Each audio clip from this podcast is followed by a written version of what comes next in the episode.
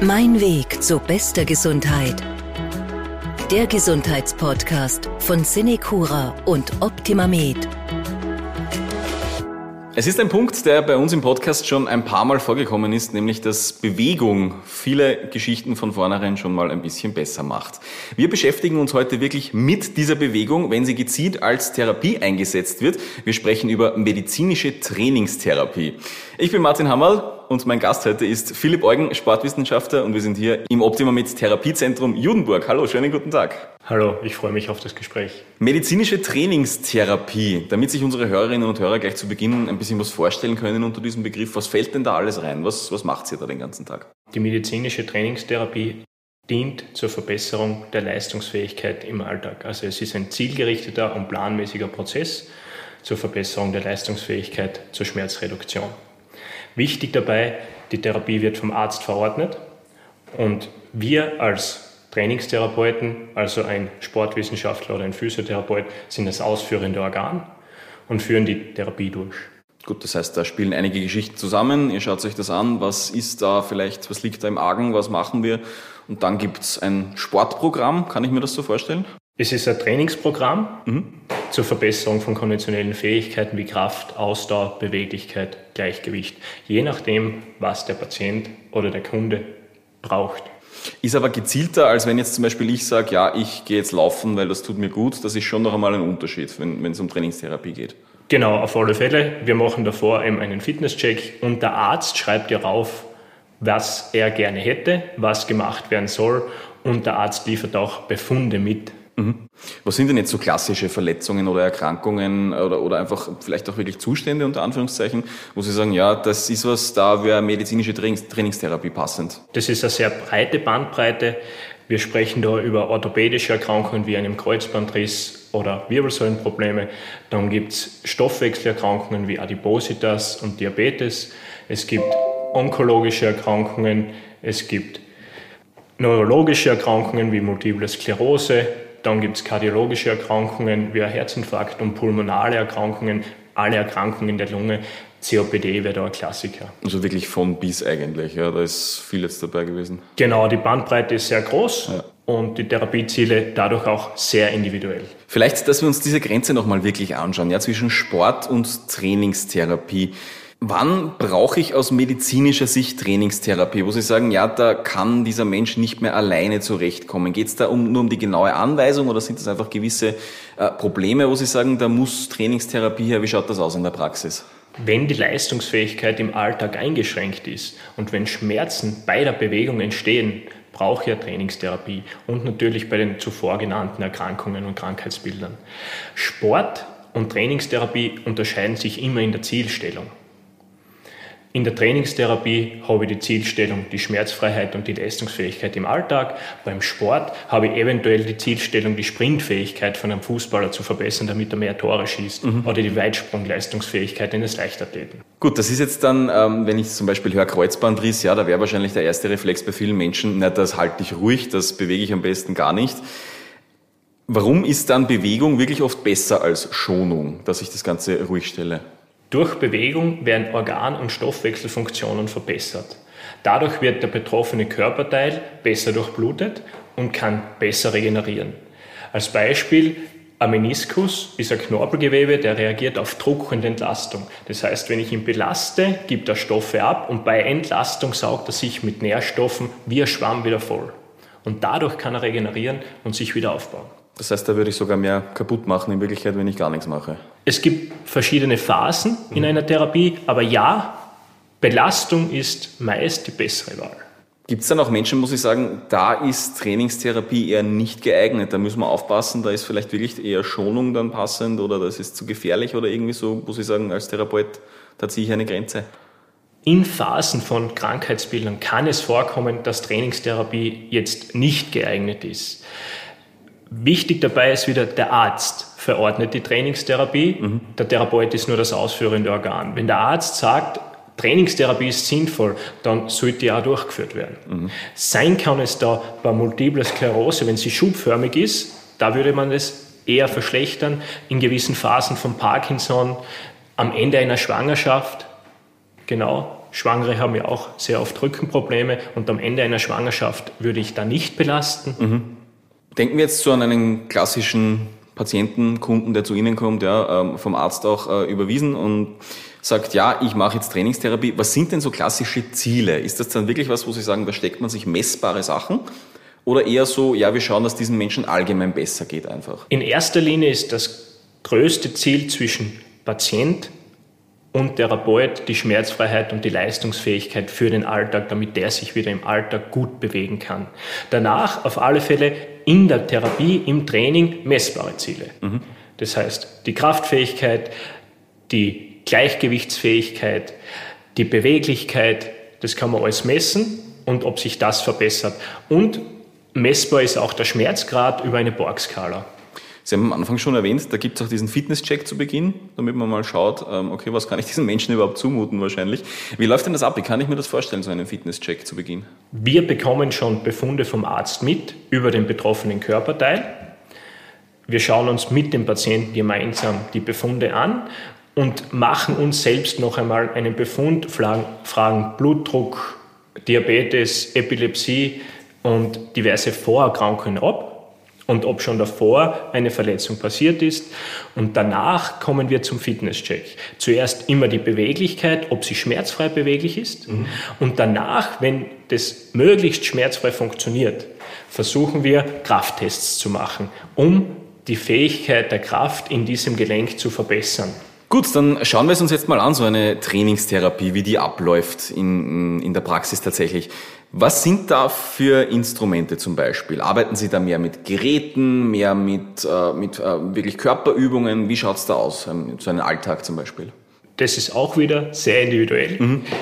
Wir haben Geräte hier, wo wir mit Geräten trainieren können, also Standgeräte mit Führung. Wir haben Therabänder, wir haben Schlingentrainer und je nachdem, was die Person braucht, das wird bei uns durchgeführt. Wie schaut da für euch die Ausbildung eigentlich im Vorhinein aus? Ihr seid dann, ähm, ihr seid da geschult wirklich auch in diesen Sportarten. Ihr müsst wahrscheinlich selber relativ fit sein, nehme ich an. Genau, also ich bin Sportwissenschaftler. Das heißt, wir hatten da schon eine Aufnahmeprüfung im Sport und natürlich wird in den Praxiskursen sehr viel Sport vermittelt und wir haben auch diverse Praktika, wo wir das durchführen. Gibt es eigentlich Sport- und Bewegungsarten, äh, wo Sie sagen als Therapeut, ja, das ist so ein, äh, ein, eine, eine fixe Säule, das passt für die meisten Menschen eigentlich, das ist ein, da greife ich gern darauf zurück, irgendwo Sie sagen, das können Sie, äh, das, das wird oft eingesetzt? Alle Sportarten, die gut dosierbar sind und kontrollierbar sind und ein geringes Gefahrenpotenzial aufweisen. Zum Beispiel Ergometer mhm. für die Ausdauer und eben eine Beinpresse für die Kraftfähigkeit geringes Gefahrenpotenzial heißt, wo sich die Leute nicht wehtun können dann dabei oder, oder das nicht belastend ist für die Gelenke oder wie kann ich mir das vorstellen? Dass sich die Leute nicht wehtun dabei. Okay. Und es ist ja auch immer eine Compliance-Frage des Patienten, ob etwas durchgeführt werden kann oder nicht. Das heißt, ähm, gibt es da noch etwas, wo Sie die komplett die Finger davon lassen? Muss ich sagen, das setzen wir in der Trainingstherapie gar nicht ein, was man vielleicht aus dem Sport kennt? Alle Stop-and-Go-Sachen. Mhm. Also alles, was mit schnell abbremsen ist, schnell wieder weg, Sprint, das wird bei uns eher vernachlässigt. Außer natürlich, ich habe wieder einen Fußballer ja, okay. mit Meniskusproblemen, wo das System schon sehr stabil ist, dann fange ich auch mit diesen Sachen an, weil er fängt ja dann wieder an, Fußball zu spielen und das muss in der Therapie simuliert werden. Und da muss das Gelenk sozusagen stabil bleiben. Eben, der ist ja schon ganz andere Sachen gewohnt wahrscheinlich von vornherein, da kann man gleich ganz anders arbeiten dann, ja. Genau. Schauen wir es uns mal direkt hier in Judenburg an, im Therapiezentrum. Was bieten Sie denn hier in Sachen Trainingstherapie an? Wie schaut da die Ausrüstung aus oder die, die, die Bandbreite? Also, wir haben einmal Einzelkabinen, wo wir die Befundbesprechung machen. Danach haben wir einen Fitnessraum, einen großen Fitnessraum, wo sehr viele Geräte stehen für alle großen Muskelgruppen. Wir haben Kleingeräte, Schlingentrainer, Bezibälle, Genau, und auf diesen Geräten wird dann gearbeitet. Wenn jetzt jemand bei Ihnen in Trainingstherapie ist, vom Arzt ähm, überwiesen, äh, Sie arbeiten mit diesen Menschen, was gehört denn da eigentlich noch dazu? Was sind denn so klassische Ergänzungen, muss ich sagen, das ist meistens dabei, wenn es um Trainingstherapie geht? Ergänzungen, also was ich gerne bei diversen Erkrankungen empfehle, ist Ernährungsberatung. Die wird dann von einer Diätologin oder einer geschulten Ernährungsberaterin durchgeführt. Was mir in letzter Zeit auch auffällt, sind mentale Geschichten. Mhm. Also als Beispiel. Wir haben sehr viele Patienten mit Halswirbelsäulenproblemen. Die meisten haben einen sitzenden Beruf und Bildschirmarbeit. Das heißt, diese Arbeit per se ist ja schon nicht ideal für die Wirbelsäule, weil im Laufe eines 8-Stunden-Arbeitstages fallen die Schultern nach vor, es bildet sich ein Rundrücken und das muss über die Halswirbelsäule ausgeglichen werden, damit ich besser auf den Bildschirm schauen kann. Jetzt kommt aber in unserer modernen Gesellschaft noch vieles mehr dazu.